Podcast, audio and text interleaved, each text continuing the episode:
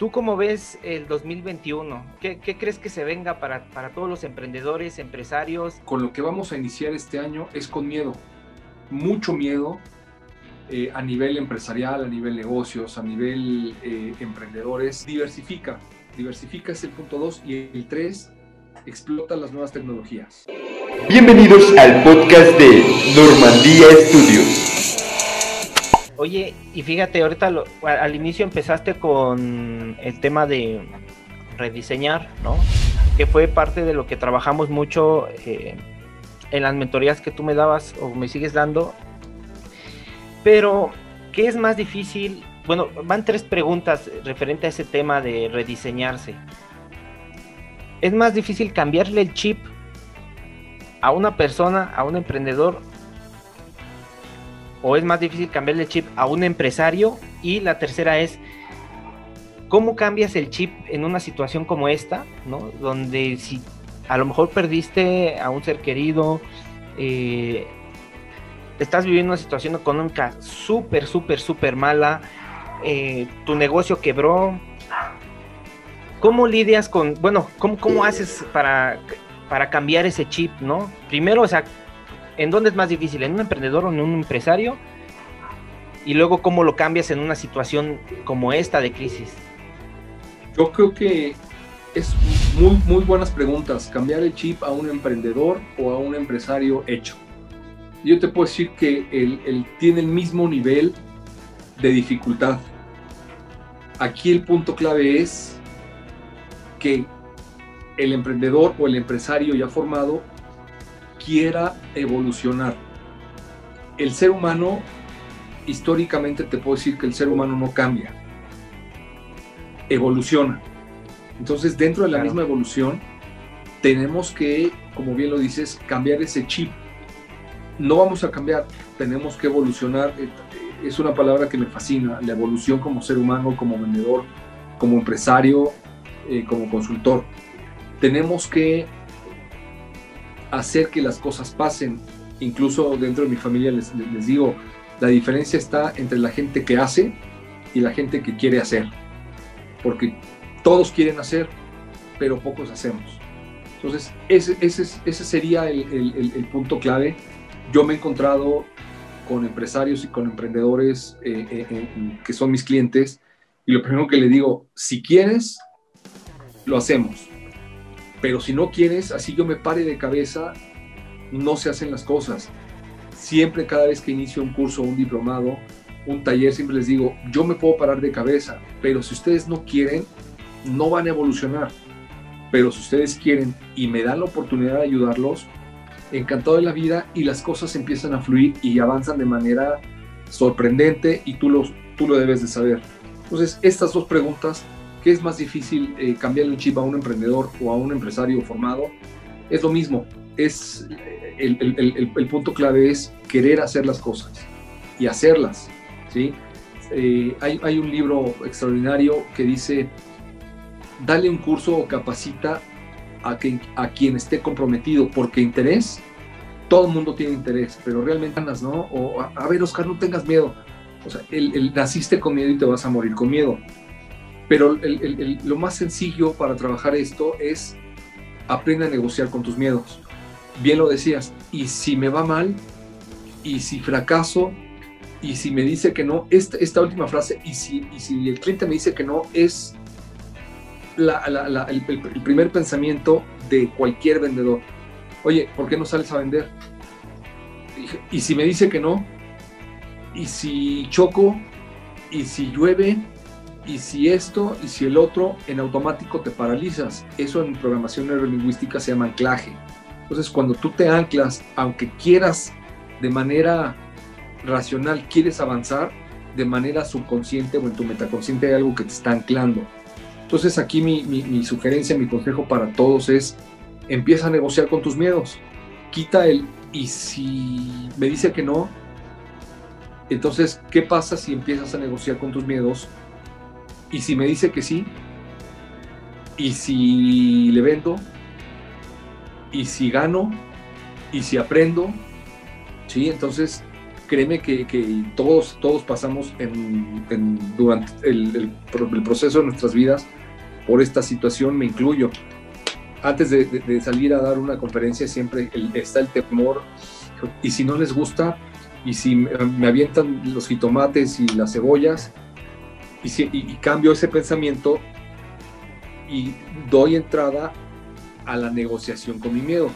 Y si, y si les gusta, y si esto me genera más trabajo, y si me abordan y me piden mi tarjeta, y si entran a mi página, y si les gusta, entonces pensemos por qué sí hacer las cosas, porque pretextos para no hacer las cosas hay mil.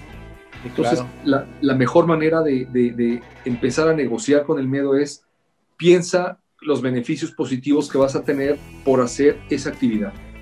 Ok. Y bueno, si quieres ya para terminar, eh, me gustaría terminar con, con algo. Me vino, se me vino a la idea lo que mencionábamos ahorita, lo que mencionábamos ahorita de que eh, evoluciona, este, de que estamos evolucionando, ¿no? Como seres humanos, pero creo yo que también los clientes ya evolucionaron, Ya no es el mismo cliente al que le vendías hace 10 años que al que le estamos vendiendo ahorita.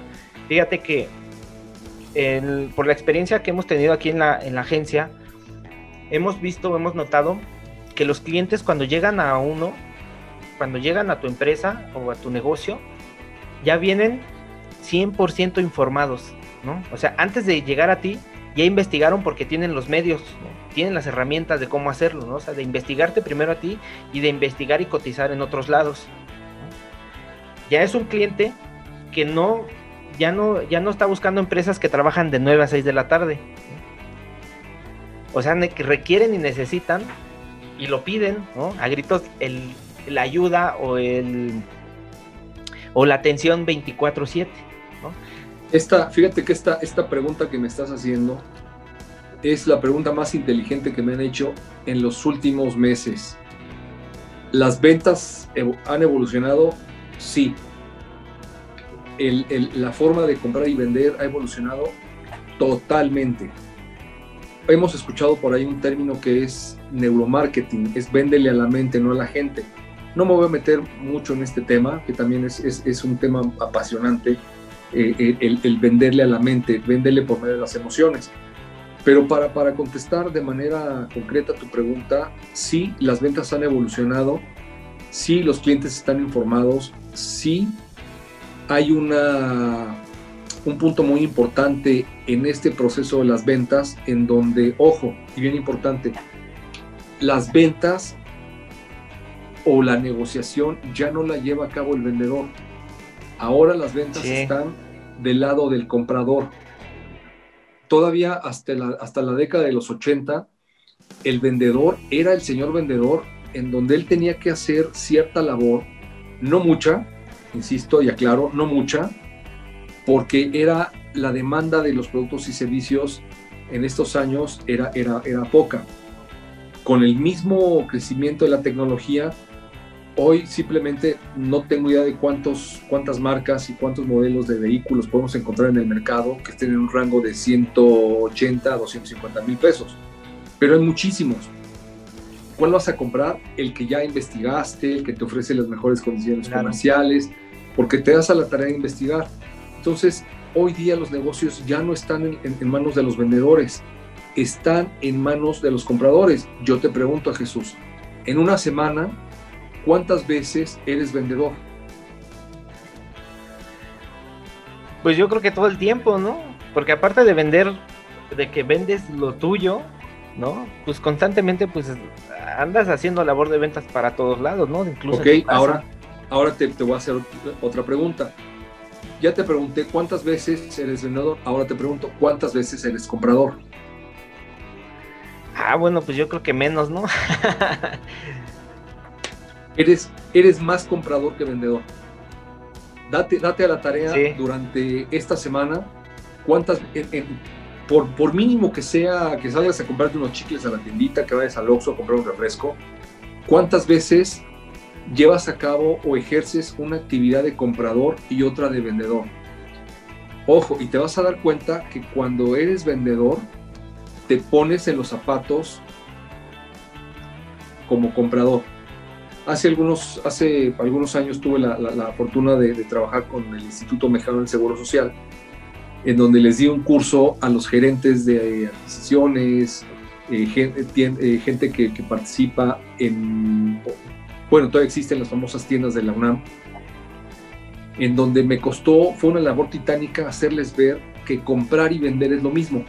Comprar y vender es lo mismo que vender y comprar. Es lo mismo, es llevar a cabo una negociación. Entonces, hoy las ventas ya evolucionaron al punto en el que un negocio siempre va a estar en manos del comprador y no en el vendedor. Y aparte, no, y aparte hay, hay ventas que ya las hace, que se hacen y ni el, ni el vendedor se, se da cuenta, O sea, ya sin tener contacto con el vendedor.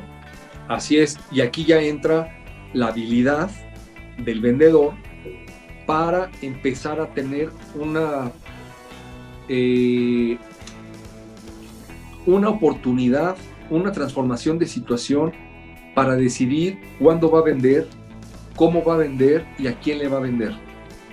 ¿Sí? Entonces, pero ese ya es harina de otro costal que podemos eh, comentar en, alguna otra podcast. Eh, es muy interesante las herramientas que tenemos que desarrollar y las habilidades a la par de estas herramientas para tener y ejercer cierto poder como vendedor, pero sin dejar a un lado que hoy día la evolución de las ventas caen en dos puntos. Uno, por medio de las emociones y dos, muy importante, que la evolución está, ahora sí, literal, el balón está en la cancha del comprador. ¿Por qué? Porque tiene N cantidad de, información en internet para, para, para, ver si el producto es bueno o es malo y me incluyo si quiero comprar algo. Veo los, los reviews, los comentarios, si es buen producto, si es malo, si es buen servicio, si es mal servicio, si entrega tiempo, si no, si se tarda, etc. Entonces, todo eso es, es, es información muy poderosa que nos lleva a tomar decisiones de compra y venta. Y aparte, yo agregaría uno más, que es parte de la evolución en, la, en, el, en, en, en las ventas y, y y en la mercadotecnia, ¿no? Marketing. A esos dos puntos súper importantes que acabas de comentar agregaría uno más, que es el valor que ya te dan ahorita, que muchas empresas están haciendo eso, de ofrecer antes, antes de venderle a, a tu cliente, te ofrecen valor, te ayudan, los que lo hacen bien. En comparación con la, con la con el marketing tradicional, que es la evolución. Yo en algún momento te fui a dar una, una igual una conferencia que hacía yo mención de la diferencia entre el marketing tradicional y el marketing digital. Y justo mencioné eh, lo que tú comentas, que es una evolución. O sea, no es, no es cuál es mejor, quién es mejor, ¿no? Si el tradicional o el digital, sino que el marketing fue evolucionando. El marketing hace años te aventaba publicidad agresiva, ¿no? O sea, tú ibas en lo que el principal medio de comunicación que era la televisión. Estabas viendo un canal de, de, televisión y te aventaban publicidad, publicidad, publicidad, publicidad, ¿no? Eh, a veces hasta cierto punto agresiva, ¿no? El tema de los, de los call centers, que, que ahorita en, en algunos sectores es muy bueno, ¿no? Funciona, pero ya no tanto, ¿no? Entonces, el, eh, con base en, nuestra experiencia y lo que hemos vivido, lo que hemos pasado con esta revolución, con esta evolución eh, a lo digital, es que muchas marcas primero te ofrecen valor, ¿no? Te ayudan, eh, entras a un canal a buscar, por ejemplo, entras a YouTube, buscas ayuda sobre algo, te dan esa ayuda y el canal es muy bueno, la comunicación que tienen a través de sus videos es bastante buena y al pasar de cierto tiempo la, la venta se hace de forma automática, ¿no? Porque el cliente ya se siente eh, comprometido contigo por la ayuda que le diste primero, sin antes eh, llegar a ofrecer lo que es la venta directa. Fíjate, con esto eh, regresamos a un punto, a una de tus preguntas interesantes. La, la misma evolución, las ventas cambian o evolucionan. Y yo te comenté hace un momento